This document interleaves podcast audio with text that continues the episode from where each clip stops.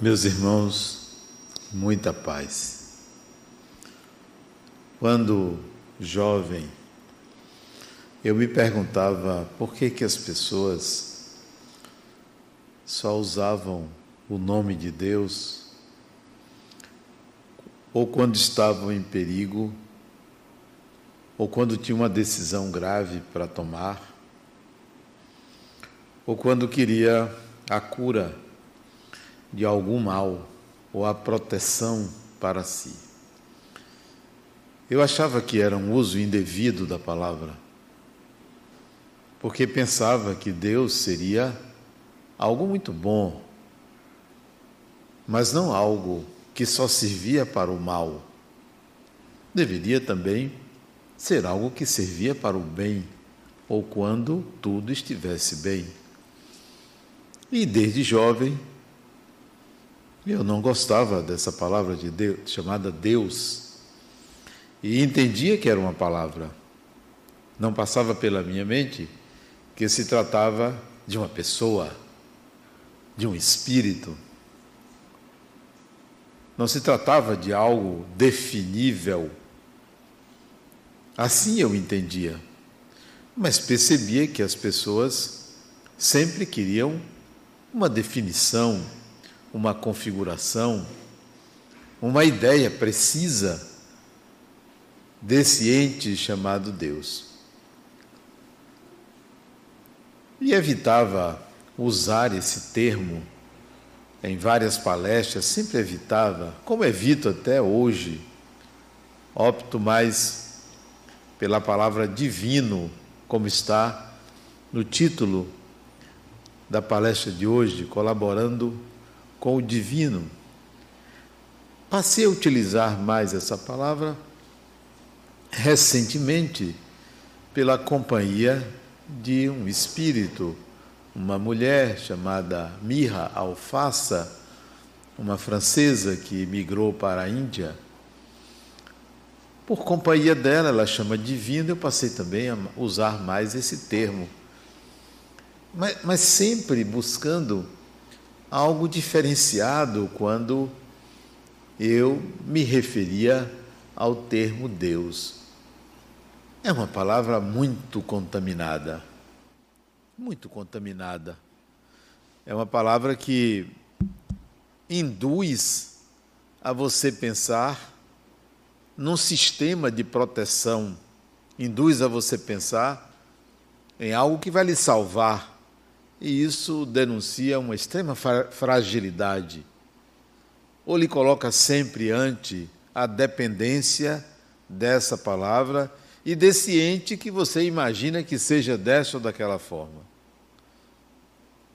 Quando jovem também, uma vez no Piauí, eu tinha 19 anos, e fui à casa de uma irmã que morava lá no Piauí, essa irmã já desencarnou, mas ela morava na época numa cidade chamada Bom Jesus do Gurgueia, que era o nome de um rio. Eu fui a um, uma reunião, um encontro de jovens católicos, embora eu não tivesse religião bem definida, mas eu fui. E lá cantaram uma música que falava assim: segura na mão de Deus. E eu, mas como é que pode isso? Segurar, então tem uma mão eu a interpretava de forma literal. Mas não pode, essas pessoas estão cantando alguma coisa, é impossível. Eu, muito pragmático, né? Muito pragmático. Eu achava que aquilo era um absurdo. E eu via as pessoas, os jovens da minha idade, falarem que iriam ficar à direita de Deus. E eu, mas ficar no lado direito, por que não no lado esquerdo? Mas ficar no lado direito fazendo o quê? E depois? Então, minha cabeça fervilhava em dúvidas quanto à concepção que normalmente, usualmente, as pessoas tinham a respeito desta palavra Deus. Até que, mais tarde, quase 30 anos de idade, ou um pouco mais de 30 anos, eu resolvi ter uma outra fazer uma outra busca a respeito dessa palavra. eu entendia que eu precisava fazer alguma coisa para atender, para colaborar com Deus, porque eu achava que ele deveria ser muito solitário ou solitária, porque só era um. Poxa, deve ser horrível você não ter um outro para você desabafar, para você conversar. Quer dizer, que, que, que intenção é essa de criar uma coisa tão maravilhosa para si, sozinho? Serve para quê? Olha minhas interrogações. Só podia ser de uma pessoa esquizofrênica, né? Essas eram as minhas interrogações lá aos 30 anos. Então eu vou ajudá-lo. Eu vou ajudá-lo. Porque eu gostaria, se eu fosse ele ou ela, eu gostaria de uma ajuda para não me sentir só. Vocês podem chamar isso de arrogância, petulância. Não, isto é primarismo filosófico, é só isto. Então, como é que eu vou ajudar sem saber o que fazer? Tinha tirado a palavra Deus, eu queria ajudar a aquilo que fez tudo isso. Porque se eu colocasse a palavra Deus, iria evocar em mim ideias salvacionistas, iria evocar em mim desproteção, iria evocar em mim o desejo de ajudar os pobres e esquecer os ricos iria evocar em mim aquela forma bastante usual de amparar uma pessoa para aliviar a própria consciência. Isso eu não queria. Então, eu precisava pensar qual era o plano desse Deus ou daquilo que fez isso tudo. Eu imaginei o seguinte: 30 aninhos, eu imaginei o seguinte: a Terra, o nosso planeta, é um planeta muito pobre, muito pobre. Muita gente com fome, muita gente sem comida na África, na Índia, na Ásia, na Índia. Muitos animais, né? a Terra tem muitos animais, o que implica em princípios espirituais no início da evolução. É um planeta que muita gente precisa aprender muita coisa. E eu não acredito ao ser humano os desequilíbrios que existem na Terra, porque seria absurdo pensar que sou eu, você, por uma inabilidade, seja responsável pela fome, pela miséria, pelos desequilíbrios do planeta. O planeta é pobre, é um planeta que está no início da evolução, porque aqui habita um verme e habita uma pessoa sábia, esse desequilíbrio é típico de planetas ou de civilizações atrasadas no início ou na infância espiritual. Então, eu não posso acreditar ao ser humano ou, ou, pensar equivocadamente que somos nós responsáveis pelos desequilíbrios. Podemos até fomentar um ou outro desequilíbrio, mas não a situação em que se encontra o planeta. Então, o que fazer? Tirar um pobre da miséria? Sim, isso é uma boa atitude. Mas será só isso? Poderia eu fazer mais? É, pensar uma ferida de alguém, curar uma ferida de alguém? Seria isso? Poderia ser, mas eu queria um, um plano divino muito mais do que uma coisa pessoal. Como colaborar com o divino? Essa era a minha questão, porque eu queria colaborar. Como fazer? Longe de ser alguém capaz de resolver os problemas do mundo, não sou, nem me vejo e nem acho que existam pessoas, uma ou meia dúzia de pessoas capazes de resolver o problema do mundo. Longe disso, eu queria resolver o meu problema, que era qual era o meu problema? Como colaborar com o divino. Primeira coisa que me surgiu à mente é dizer, Adenal, você não deve pedir para você. Tudo o que você precisa, você tem que obter. Por esforço pessoal. O plano não inclui ajudar você. Então, resolva a sua vida profissionalmente, familiarmente, psicologicamente, resolva a sua vida. Você tem que ser uma pessoa resolvida. E eu tratei de resolver-me, mas não foi aos 30. Eu tratei de resolver-me desde os 21 anos que eu precisava resolver-me. Eu não posso dar trabalho a ninguém. Ninguém, nem pai, nem mãe, nem governo, nem patrão, nem ninguém. Não posso. Eu, eu tenho que resolver-me. Tudo que eu fizer tem que me deixar em paz e em equilíbrio. Consegui isso muito rapidamente. É fácil, viver é muito fácil. O difícil é aceitar-se. Viver é fácil. O problema é você se aceitar. Como é difícil você se aceitar, porque você se cobra uma perfeição absurda. Você se cobra uma performance altamente inconveniente à sua evolução. Ora, por que, que você não é você mesmo? Simplesmente você. Seja você. Vá tocando a vida. Mas não, você aprendeu que você tem que ser perfeito. Para que você quer ser perfeito? Seja humano. É suficiente, seja uma pessoa humana. Aí, bom, então a premissa era para você colaborar com Deus, resolva-se primeiro. Eu me resolvi. Pessoa resolvida. Pessoa de bem com a vida. Quer ajudar Deus? O seu Deus? Então se resolva. Comece por você. Porque se não funciona em você, não vai funcionar nos outros. Você quer resolver a vida dos outros sem resolver a sua?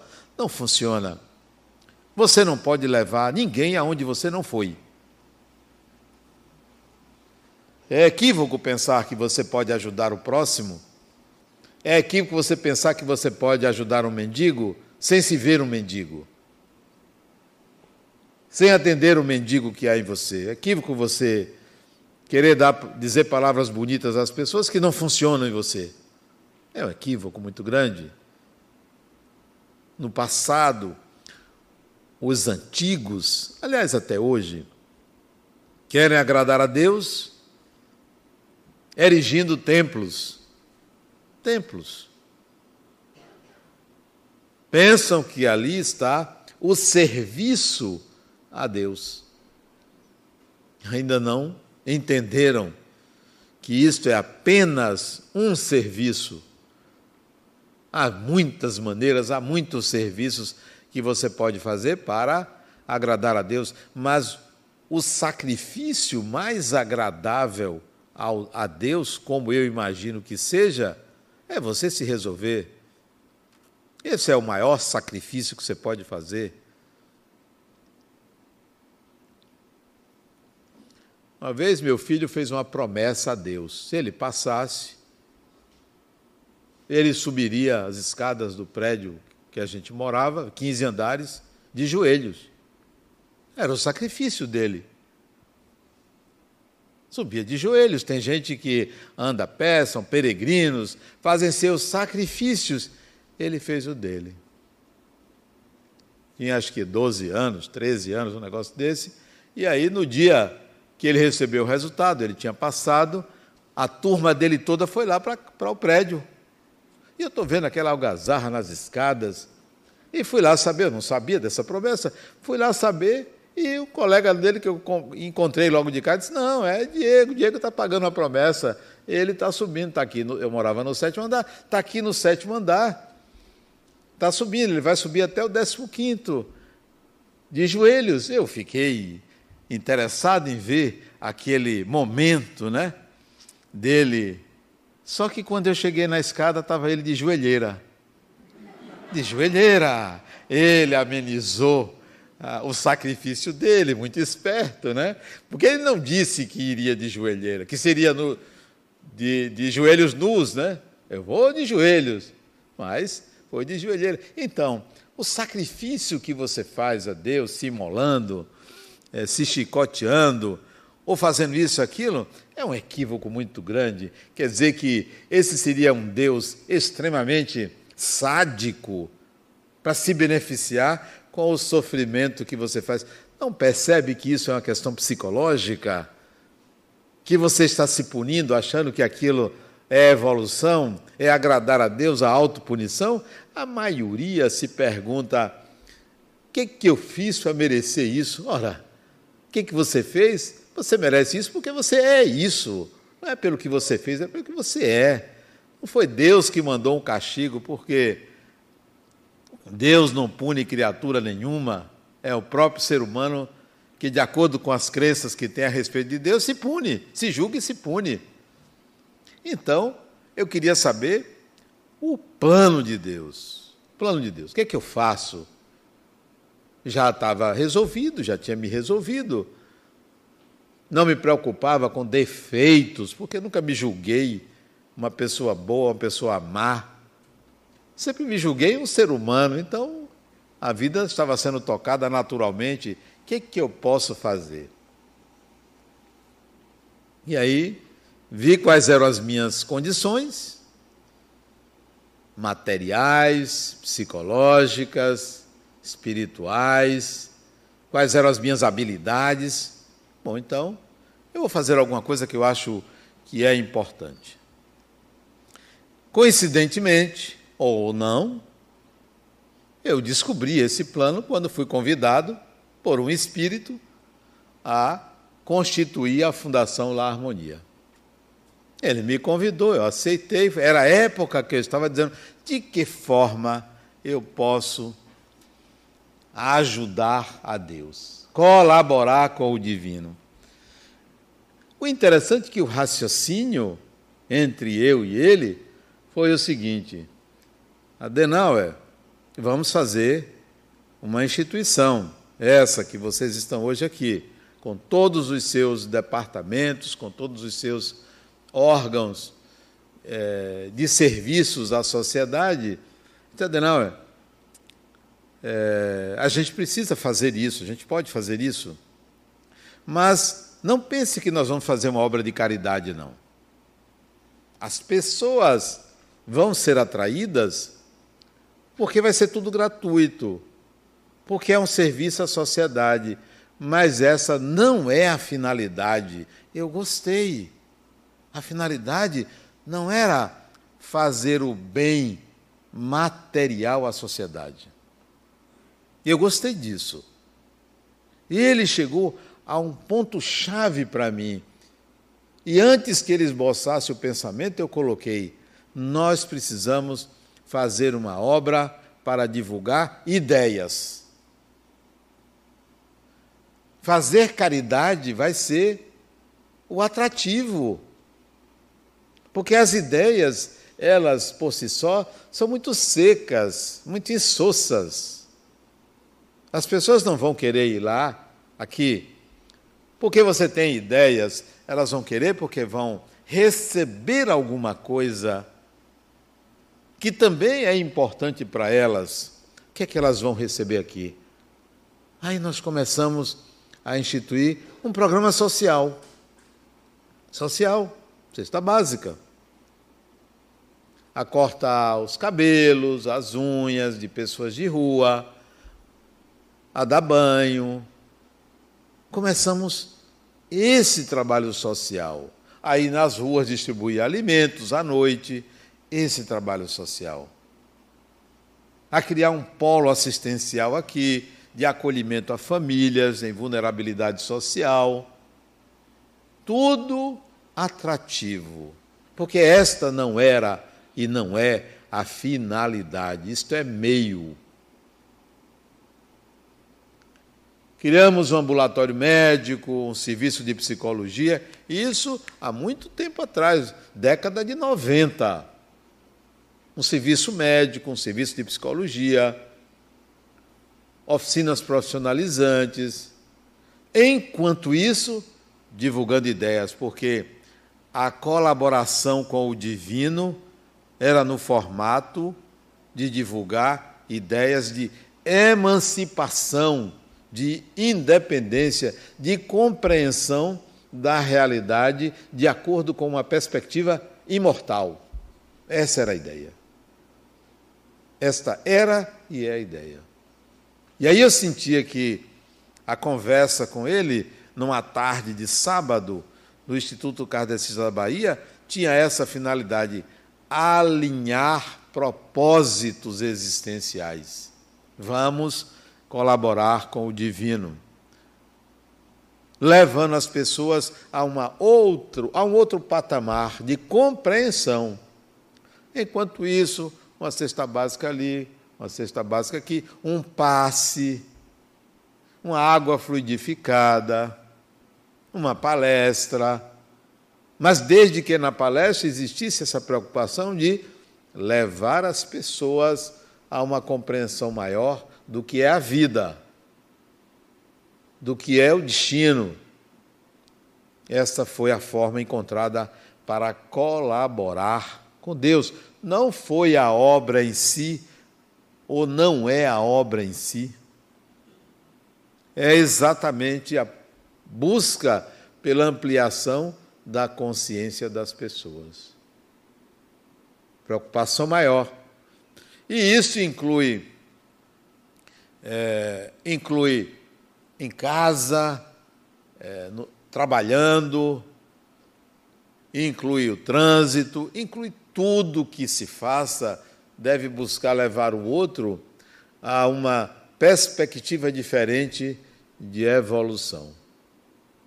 Porque você pode ficar doente, você pode ter fome, é, você pode ter sede, mas você é espírito imortal.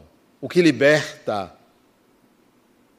não é aquilo que você coloca no seu corpo, mas aquilo que lhe faz ampliar a sua mente, ampliar a sua consciência, levar você a uma compreensão da vida que você possa manejar a vida. A vida tem que ser manejada, manipulada para o seu próprio progresso. Se você não aprender isso, você vai ter uma vida pequena, medíocre. Lamentavelmente, uma vida pequena, podendo ser uma pessoa autônoma, independente e capaz de suportar toda e qualquer adversidade. A outra veio me perguntar, não, você não tem problema não. não queira ter os problemas que eu tenho. Não queira ter. Você não tem a menor ideia dos problemas que eu enfrento. Você tem problema, meu terapeuta, você tem problema. Ah, você nem diga você. Não, diga só um. Você tá, você está preparada para saber um problema que eu tenho? Diga, diga o mais leve, assim, não. Eu vou dizer um. Um. Adena, diga o mais eu vou dizer só o mais leve. Eu quero mexer o sol e não consigo. Esse é o meu grande problema. Mas, Sadam, não brinque, não. Você está pensando que isso é brincadeira? Eu quero mexer a lua. Eu quero ir a outro orbe. Eu quero ser capaz de construir um planeta. É mesmo? É, esse é o meu problema. Não, você não tem ideia do que é isso na minha cabeça.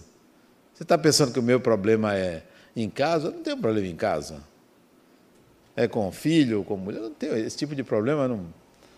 Viver bem com todo mundo é a melhor coisa que tem. Não, isso não é problema, não. Ah, um parente doente, isso não é problema. Um filho com problema, isso também não é problema. O problema é o que se passa na minha mente, não é o que está fora. O que está fora é desafio. É desafio. Não é problema. Todo e qualquer desafio é plataforma evolutiva. Então, como é que você pode colaborar com Deus? Não meta a mão no bolso, porque não é uma questão financeira.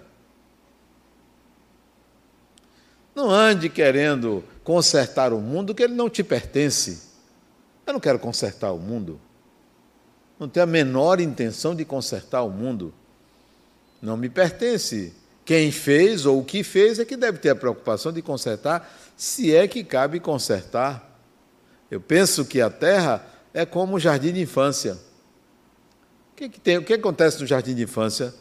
São crianças que estão aprendendo a se relacionar, a desenhar um ó, a pintar uma, um, uma coisa borrada, a vestir uma roupinha. É, a terra ainda é um jardim de infância. Então, por que eu vou consertar um jardim de infância? Não tem como consertar. Você tem que aguardar o tempo de evolução, de maturação dos espíritos. a terra do futuro não tem essa quantidade de animais. Não tem, não precisa.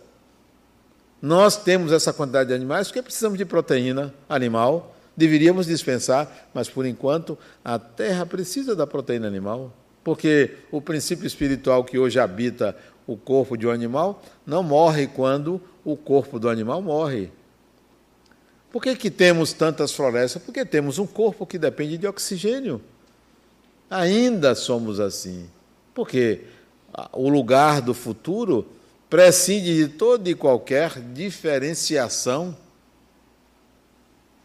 Ou essa diferenciação que a gente vê na Terra, deve ter muito menos animais. Tem um livro de Maria João de Deus, a mãe de Chico Xavier, ela foi, um, se eu não me engano, o segundo livro que ele psicografou, foi Cartas de uma Morta. Ela se chamava Maria João de Deus, e ela descreve o mundo que ela vivia, não era aqui na Terra. Que ela, nesse lugar, tinha uns animais parecidos com libélulas, que o bater das asas, em vez de ser um zumbido, era uma melodia. Então deve ser uma coisa muito diferente. E nós achamos que o mundo espiritual é cheio de anjo, de asa, né? Os antigos pensavam que os anjos tinham asas porque não entendiam como é que um espírito saía de um lugar alto e chegava próximo de uma pessoa, botou asas nos anjos, né? Então, o futuro que nos aguarda como espíritos imortais é algo muito diferente do que a gente imagina, muito diferente. Nós vivemos num jardim de infância, como disse. Então, como ajudar a Deus num jardim de infância que nos encontramos. Você pode dar comida à criança, você pode segurar a criança, você pode fazer um bocado de coisa. Agora, a maior ajuda que você pode dar é ensinar uma criança a se emancipar, a fazer as coisas sozinha, pegar no lápis sozinha, ou caneta, ou pincel, ou tablet, o que seja é, guardar sua merendeira, se é que ainda tem essa, esse termo, é dar autonomia à criança. Esse é o maior, é, a maior ajuda que você pode dar ao criador, se a terra é jardim de infância, é ajudar na autonomia da criança. Então, liberte as pessoas de você. Você quer ajudar Deus? Liberte as pessoas de você. Quanta gente você escraviza com a sua, o seu desejo de cooptação do outro ou de poder sobre o outro. Tudo bem, se são seus filhos, se são crianças, você tem o dever de é, manter, nutrir, mas a partir de certa idade, liberte, liberte as pessoas de você. Não quer viver comigo? Pronto, eu vou te libertar. Eu gosto de você, mas eu vou te libertar. Você é um espírito. Então, liberte as pessoas do seu desejo permanente de querer ter poder sobre o outro. Eu não quero ter poder sobre ninguém. Já pensou uma pessoa pendurada em você, a encarnação inteira? Eu não digo pessoas doentes que dependem de você, a mãe, o pai, o irmão, o filho doente que você precisa é, manter. Não estou falando nesses casos. Nos casos de pessoas que precisam de autonomia e você não liberta. Deixa a pessoa embora. Deixa a pessoa se desgarrar de você. Não fique pensando na pessoa o tempo inteiro. Eu vejo pacientes meus que se separaram, não largam o ex, a ex, do pensamento. Ah, Adenal, eu não consigo. Não consegue? Claro que você consegue. A gente não esquece uma pessoa com quem a gente conviveu, geralmente por raiva, porque a raiva vincula, a mágoa vincula mais do que o amor, ou porque a gente não consegue desfocar. Ao invés de focar a sua vida em si mesmo, foca na outra pessoa. Ora, a felicidade, a sua felicidade não depende de outra pessoa. Ninguém lhe faz feliz. Quem lhe faz feliz é você mesmo. Não é ninguém que é responsável pela sua felicidade. Ninguém é responsável pela minha felicidade. Então, você quer ajudar o Criador? Emancipe as pessoas, contribua para que elas se tornem espíritos autônomos. Espíritos autônomos. Eu conversava com um paciente meu, ele, ele tem um distúrbio psíquico, que ele acredita que as pessoas é, sabem o que ele está pensando.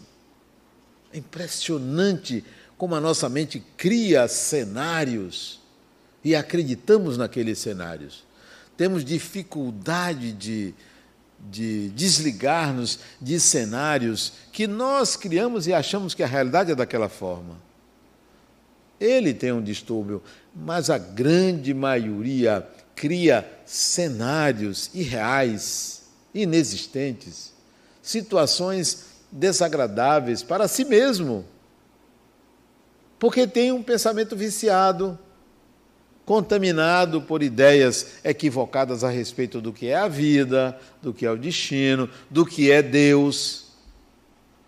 Essa palavrinha de quatro letras, Deus, em português, em outros idiomas, outras palavras, outras letras, essa palavrinha evoca em você uma série de condições desestabilizadoras a palavra. Não é o que é, não é o Criador, não estou me referindo ao que é, mas a palavra, como ela chega dentro de você.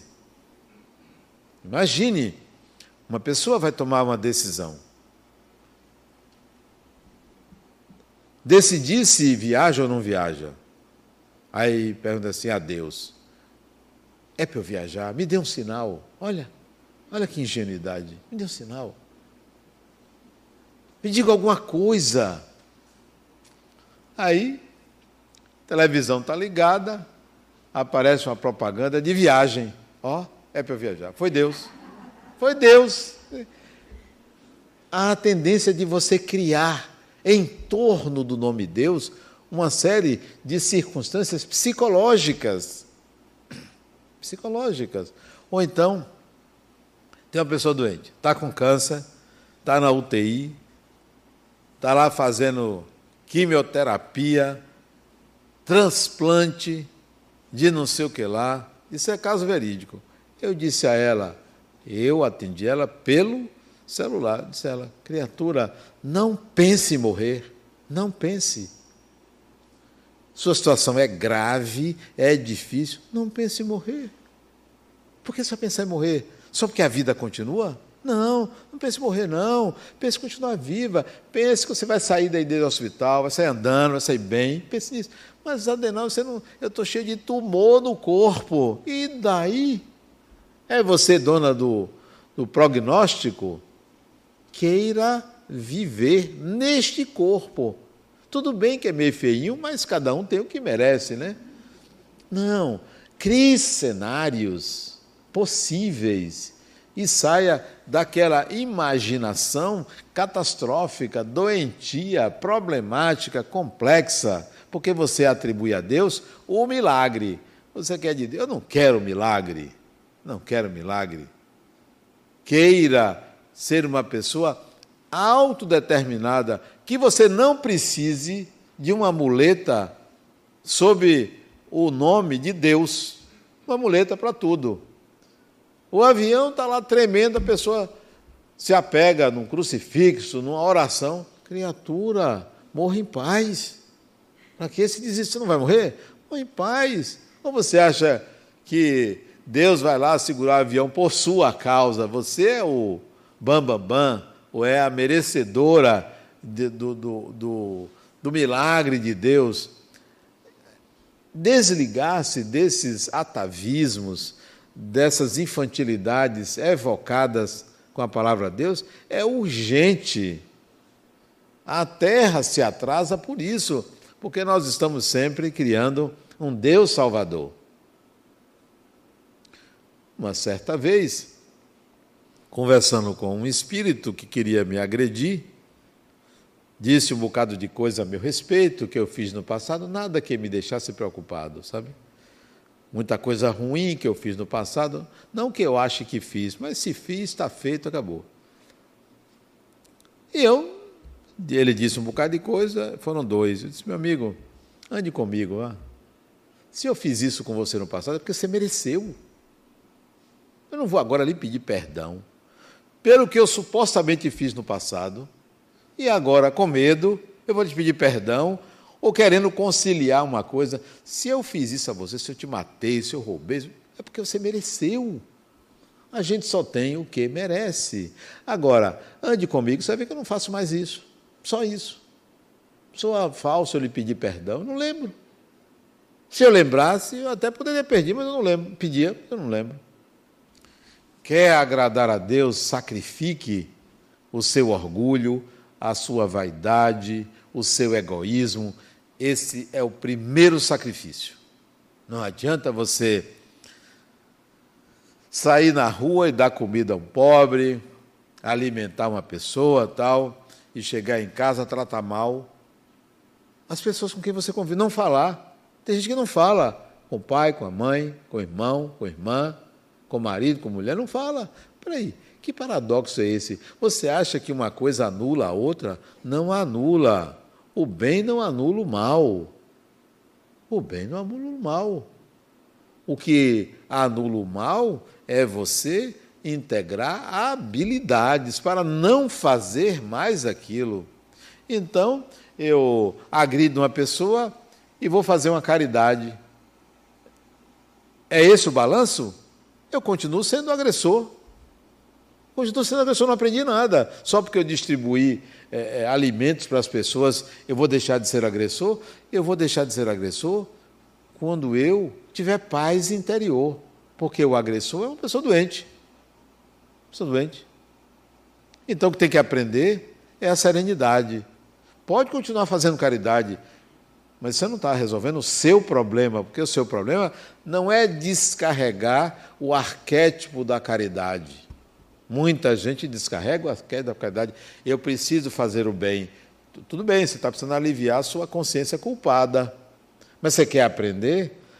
Por que, que você não ajuda a pessoa a sair da miséria? Por isso que eu valorizo aquele que oferece um trabalho para o outro. Ofereça um trabalho para uma pessoa. Isso é um bem que você faz porque o trabalho dá dignidade, dá renda, dá transporte, dá saúde, dá alimentação, mesmo com um salário pequeno como o salário mínimo. Então, a maior caridade que você pode fazer a uma pessoa é, primeiro, resolver o seu problema, segundo, é emancipá-la, é contribuir para a sua autodeterminação. Essa instituição foi fundada com esta finalidade: levar as pessoas a uma visão imortal da vida, de continuidade da vida. No meio do caminho, tem escola, tem creche, tem serviço social, tem serviço de psicologia, serviço médico, tem oficinas, tem centro de convivência, centro de fisioterapia, tem uma série de serviços no meio do caminho, mas não são a finalidade. Você está aqui porque o interesse dessa instituição é colaborar com o divino, contribuindo para ampliação da consciência imortal. Conseguimos? Não tenho ideia. Porque eu não vou fazer uma aferição assim, ó, missão cumprida. Isso não é uma missão. Não é uma missão. Isto é apenas uma consequência de uma reflexão lá atrás. Isso é uma missão refletir. Ah, bom, isso é bom, vamos fazer. Mas não é a missão, eu não tenho a missão de fazer isso, eu não sou missionário. A sua missão, como é a minha missão, é me resolver. Essa eu resolvi. Essa eu cumpri. Cumpri minha missão. Me resolvi. E quando eu me resolver, não é ser uma pessoa evoluída, um espírito evoluído, um espírito de luz. Espírito de luz para mim é poste. Não. Pessoa resolvida. Uma pessoa que quer o melhor para si e para os outros. Isso é uma pessoa resolvida. Uma pessoa que trabalha, ganha seu dinheiro, que tem sua profissão. Pessoa resolvida, tem sua família. não criar caso com o vizinho. Hoje de manhã, meu vizinho, eram seis e pouco da manhã, ele na porta, disse, Adenauer, me explica aí a história de meu filho que brigou com um outro menino do condomínio e seu neto. Eu disse, rapaz, eu soube disso. Eu soube disso. E realmente teve um, alguma confusão, eu soube disso. Mas, para mim, isso é caso de Polícia Federal, isso é caso eh, que não depende da gente. Disse, não, Adela, não brinque, não. Eu disse, olha, relaxe. Isso é coisa de criança, deixe as crianças brincarem e brigarem. Não briguemos nós, porque crianças brigam. Crianças se desentendem. Nem se preocupe. Não, mas eu quero saber se o meu filho fez alguma coisa de errado. Eu disse, certamente que deve ter feito. E daí? Qual o problema? Ele tem que fazer sempre o certo, é? Deve ter feito, como meu neto também deve ter feito, como outro filho também da outra pessoa deve ter feito. Qual o problema? Você vai se preocupar com isso? Já vi que não dá certo. Querer saber o que aconteceu. O que aconteceu é isso: são crianças brincando e brigando. Relaxe. Nós não temos que nos preocupar com isso. Nós dois, eu dizendo a ele, nós temos que resolver os nossos problemas. Sabe qual é o seu problema? Disse, não, não me diga não. Eu vou te dizer. O seu problema é quando você faz um jantar na sua casa, você não me convida. Você já notou isso? Você não me convida. Eu vi outro dia aí uma festa na sua casa, foi o aniversário da filha dele. Você não me convidou. Ô, Adenal, não brinque. Não. Então você deveria, se você não me convidou, deveria fazer um pratinho e no dia seguinte trazer aqui na minha casa. Isso hoje de manhã. De bem com a vida. Seja uma pessoa de bem com a vida, é o melhor que você faz para agradar a Deus. Ao invés de você querer meter a mão no bolso e é, ajudar uma pessoa. Pode fazer isso, mas isso não conta como auxílio ao divino. O auxílio ao divino é o seu auxílio, o auxílio a você. É você primeiro, depois você e o outro. Para que você não seja um trabalho para Deus. O sacrifício mais agradável a Deus é o sacrifício do seu orgulho, da sua vaidade, do seu egoísmo. Isso é, isso é o sacrifício. A partir daí, então nós começamos a obra, né? Começamos a Fundação La Harmonia num barracão de madeira, né? Sabia eu se isso viria a ser o que é hoje, mas a preocupação era aquela ali, dar o meu recado. Como a preocupação hoje é dar o meu recado, é chegar e falar aquilo que liberte as pessoas. Quanta gente sofre porque por ignorância, porque se pune, porque não entende que a vida não é um sistema punitivo, porque não entende que a vida não é um sistema para você se salvar. Ninguém está precisando de salvação. Nós precisamos ao contrário, resolver essa nossa ignorância quanto ao funcionamento da vida. E eu fico assim abismado com a quantidade de pessoas que me procuram para terapia e não precisam de terapia. Eu acho que é uma forma de eu ganhar dinheiro, mas não precisa de terapia. Não precisa, podia resolver aquilo de uma forma muito simples. Bastava ter um outro entendimento do significado da palavra Deus. Porque se tivesse outro entendimento, não estaria buscando uma terapia. Aliás, psicólogo é caro. Não sei por que cobram tão caro. Podia fazer abatimento, né? Podia fazer até caridade. Não é espírita? Eu, eu ouvi isso de uma paciente minha ontem. Adela, você é espírita, você devia fazer uma caridade. Para quem? Para mim, disse ela. disse, é, tinha que ser para você, né? Não precisam. Entendimento superficial da vida leva a essas confusões mentais. Achando que está sendo perseguido, perseguida,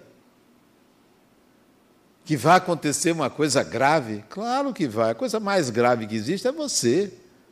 Você, a coisa mais grave que existe é você, ou você quer outra coisa grave? Você pensa que a gravidade da vida é um acidente? É você. O ser humano é a coisa mais grave que existe, porque imagine você sustentar um corpo orgânico que é perecível. aceitar ter uma vida que vai morrer. Olha que gravidade, você vai morrer. E aí, como é que você lida com isso? Sabe como é que a gente lida? Escapando disso, deixando de pensar nisso. Não, não, eu não vou morrer, não. Não, eu estou bem, estou saudável, ó, olha como está. Engano. Por que não assume? Ó, vou morrer, todo mundo morre. Não sei que dia, mas vou morrer, vou me acostumar com essa ideia para me livrar dos mecanismos de defesa em relação à morte. Porque o que, o que vale, de fato, é entender que você continua. Eu continuo. Não sei quando virá a morte, mas eu continuo. Eu vou continuar e vou viver consoante isso. Quando eu sentir que a morte está chegando, eu quero me sentar num lugar assim para viver aquela experiência assim, contemplando, ou deitado numa cama, em algum lugar assim, para dizer, bom, venha, venha, porque eu preciso ir, todo mundo precisa ir. Essa é a visão de colaboração com Deus. Deixe de ser um problema para Deus. Porque você se torna um problema para Deus quando você não encara a vida como ela é. Você quer uma vida para sempre nesse corpo. Para sempre. Como? Como é que a pessoa não aceitaria a careca? Como não? A barriga, as coisas caindo.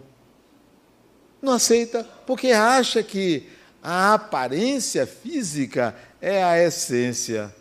Não é a essência. A essência de você é a sua serenidade, é o seu equilíbrio, é a sua paz. Né?